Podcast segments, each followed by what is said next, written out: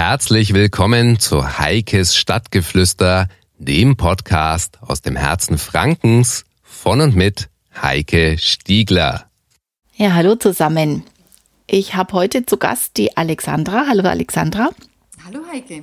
Und wir wollen über ein Thema sprechen im Bereich Social Media, das uns beide eigentlich schon sehr, sehr lange beschäftigt und das uns ursprünglich zusammengebracht hat. Vor, ich glaube, eineinhalb oder zwei Jahren war das. Mhm. Ja, Social Media, eigentlich alles ganz klar. Das geht damit an, dass die Kiddies auf Facebook spielen, geht aber dann wirklich in die professionalisierte Form zu den Unternehmen, die ihre eigene Facebook-Seite haben, einen Instagram-Account, Twitter und äh, die ganze Palette. Ihr kennt das ja alles. Wenn ich jetzt aber zu meinem Schreiner in die Werkstatt gehe, kann ich mir irgendwie nicht so ganz vorstellen, dass er gleichzeitig auch noch auf Facebook oder auf irgendeinem anderen sozialen Netzwerk agiert. Es ist halt der Handwerker. Alexandra, du hast da aber so eine ganz eigene Auffassung dazu oder ja, so fast ein Spezialgebiet von dir. Ja, hm, das könnte man vielleicht wirklich so sagen. Wir haben vor fünf Jahren, glaube ich, fünf oder sechs Jahren, haben wir eine ganz tolle Möglichkeit bekommen in Zusammenarbeit mit der VHS Business in Landshut und einer EU-Förderung, die Frauen im Arbeitsleben gefördert hat, für die Unternehmerfrauen im Handwerk eine Social-Media-Akademie aufzubauen. Und diese Social Media Akademie war wirklich auf kleine, mittlere Unternehmen ausgerichtet, sehr viele Handwerksbetriebe und lief über acht bis neun Monate im Blended Learning. Das heißt, die Leute waren einen Tag alle drei, vier Wochen vor Ort und der Rest lief dann über Online-Plattformen wie Moodle und auch Facebook natürlich. Und die Teilnehmerinnen, es waren also wirklich fast nur Frauen, haben dort von der Pike auf gelernt, was für sie Sinn macht im Online-Bereich. Angefangen bei dem WordPress-Blog, die eigene Seite aufzubauen, Facebook zu gucken, macht es Sinn und auch viele andere Kanäle. Und es war eine sehr, sehr interessante Erfahrung. Es sind über 75 Betriebe in diesen Jahren durch unsere Akademie durchgelaufen und die Erfahrungen waren sehr, sehr interessant. Und damit. Ich erzähle dir da auch gerne noch mehr drüber. Gerne, damit beantwortet sich ja auch schon mal meine, meine etwas schräge Einstiegsnummer, meine Anmoderation, denn ich meine, jeder, der mich kennt, der weiß, dass ich natürlich auch jedem zutraue, eigene Social Media Präsenz aufzubauen. Aber das Stichwort bei den Handwerkern ist ja wirklich die Handwerksfrauen. Mhm. In der Regel muss die Frau mitarbeiten, wenn der Mann einen Handwerksbetrieb aufgebaut hat. Es ist häufig auch noch so, auch wenn sich unsere Gesellschaft sehr verändert, aber es ist doch in vielen Fällen noch so und der, mm, häufig bleibt dann schon auch die Büroarbeit an den Damen hängen und insofern habt ihr da auf die Frauen gesetzt wenn ich es richtig ja. verstanden habe. Erstens mal ist es auch so, dass, wie du gesagt hast, die Männer machen die Arbeit vor Ort, sind auf den Baustellen und arbeiten in der Werkstatt. Die haben auch gar nicht den Nerv dafür, sich mit sowas zu beschäftigen. Und die Damen machen halt tatsächlich oft alles, was im Büro anfällt und damit auch im weitesten Sinne alles, was unter Marketing fällt. Und äh, mein Gott, im ersten Moment denkt man sich auch Handwerk und Social Media, da prallen ja so Tradition und moderne Welt aufeinander, ja.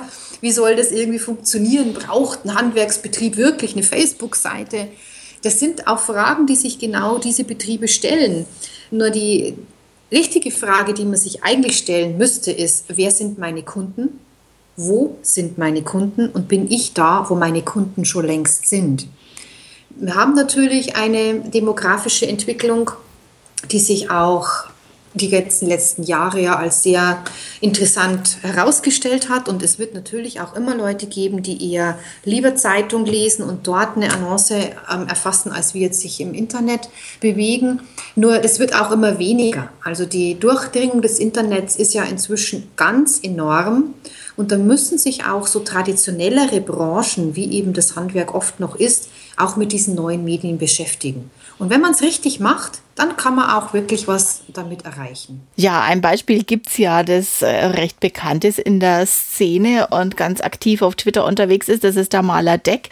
Und dann gibt es noch einen, der das sehr brillant macht. Das ist der Jens Heim der mhm. Bauunternehmen hat und äh, wirklich sehr etabliert ist in der Social-Media-Szene.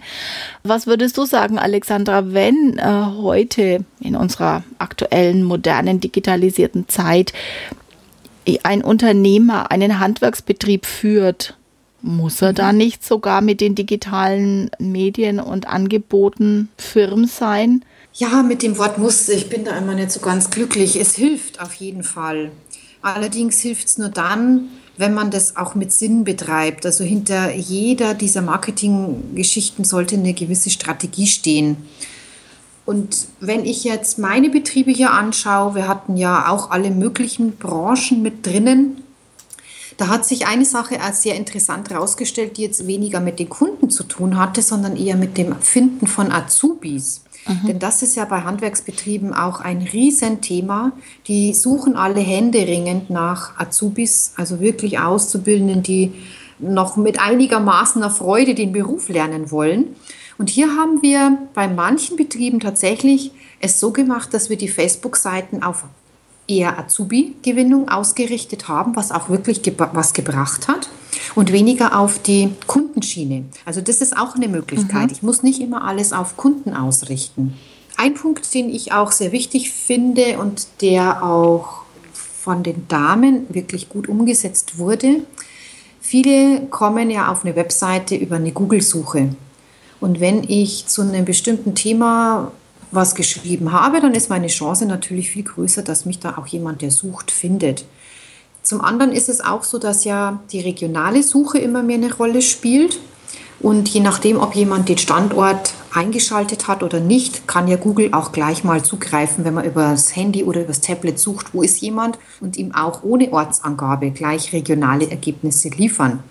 Und hier kommt es zum Beispiel auch oft darauf an, ob jemand einen Google Business Account hat. Mhm. Ob sich jemand da registriert hat und auch auf der Karte dann damit erscheint. Also es sind so viele so kleine Eckpunkte, die jetzt auch eine Rolle spielen. Und genau das war auch Thema in dem ganzen Kurs, wirklich rauszufinden, was macht Sinn, wo kann ich mit wenig Aufwand viel erreichen. Und ich muss nicht überall mitspielen, aber ich sollte mich auf etwas konzentrieren, wo es am meisten Sinn macht. Und es macht nicht für alle Sinn, sich bei Facebook Mods zu engagieren. Das macht manchmal nur mehr Arbeit. Für manche ist es dafür wieder super, die viel zeigen können. Wir haben eine Künstlerin dabei gehabt, die auch Juweliersarbeiten und ähnliches macht. Da habe ich viele Bilder. Da ist natürlich Facebook toll. Also es ist immer wirklich auch jeder einzelne Betrieb nochmal anzugucken. Mhm. Wie eigentlich ja mit jedem Social-Media-Auftritt, der außerordentlich individuell gestaltet sein sollte. Ne? Ja, ganz das genau. Ist, es genau. gibt einfach kein Rezept, das für alle passt. Mhm. Und es macht auch nicht jeder wirklich mit Freude mit. Und wenn jetzt jemand überhaupt gar keinen Zugang zu diesen Medien hat, dann macht es auch keinen Sinn. Ja, bringt es nichts. Ne? Dann kann es genau. sogar eher noch kontraproduktiv sein, wenn dann wirklich mal Kunden auf die Seite gehen und sie ist dann veraltet oder schlecht gepflegt, dann ist es eher besser gar nicht als als schlecht genau. gepflegt einfach. Ne? Mhm. Ja, genau, genau, das denke ich, das sehe ich genauso. Ja. ja, die Akademie ist jetzt abgeschlossen, hast du mir erzählt?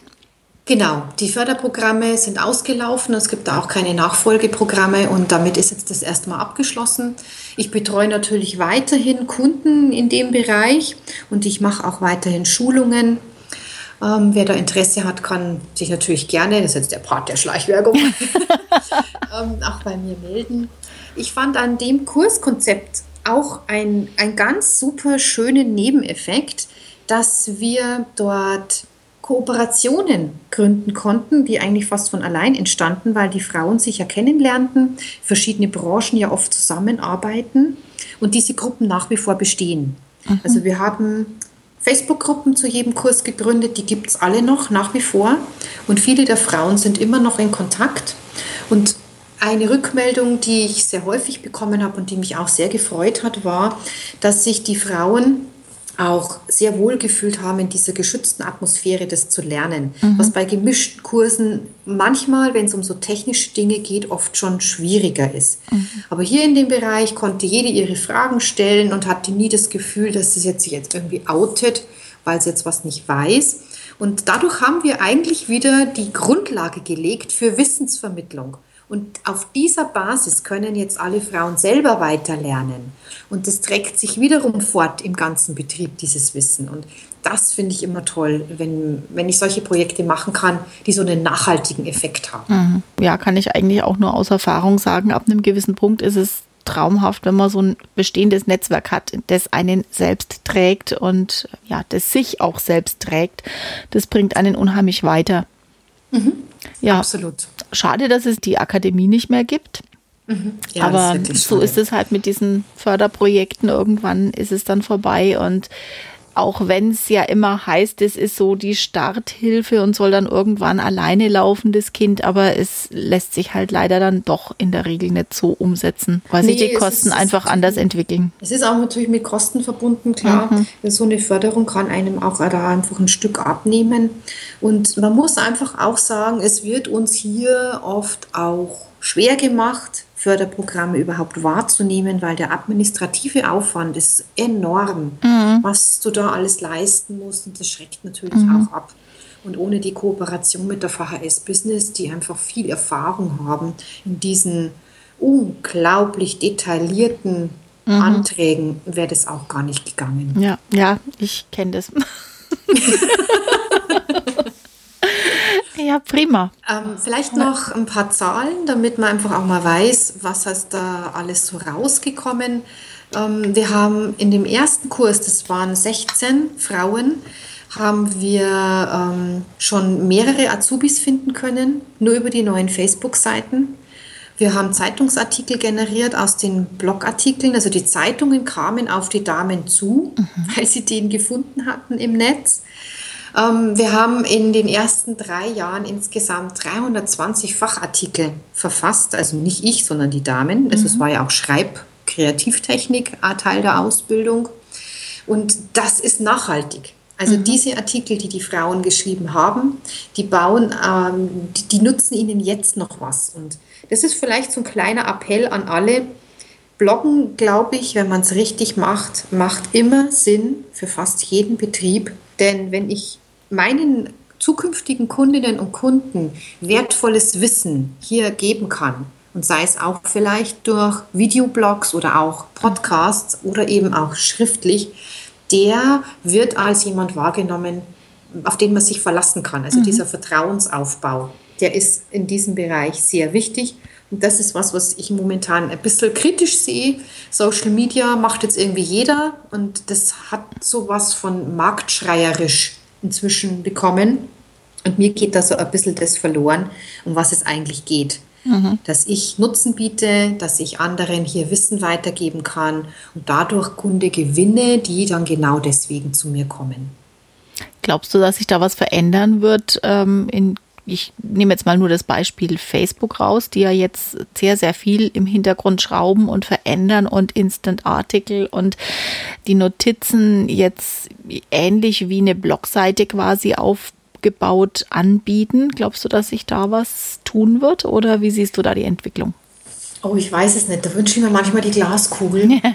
Es, es, ist halt für mich immer der Gedanke, die eigene Webseite ist mein eigenes Haus. Genau und alle anderen sind ähm, angemietete Häuser, die mir nicht gehören, mhm. wo ich nicht weiß, was dann der Vermieter irgendwann mal damit macht, ob er meine Möbel dann vielleicht rausschmeißt und mir den Eingang verbaut.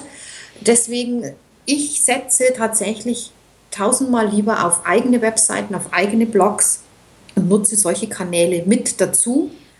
Aber ich würde niemals das Hauptaugenmerk auf fremde Kanäle richten sehr schönes Schlusswort, kann ich nur unterstreichen. Vielen Dank, liebe Alexandra. Und es war mir eine Freude.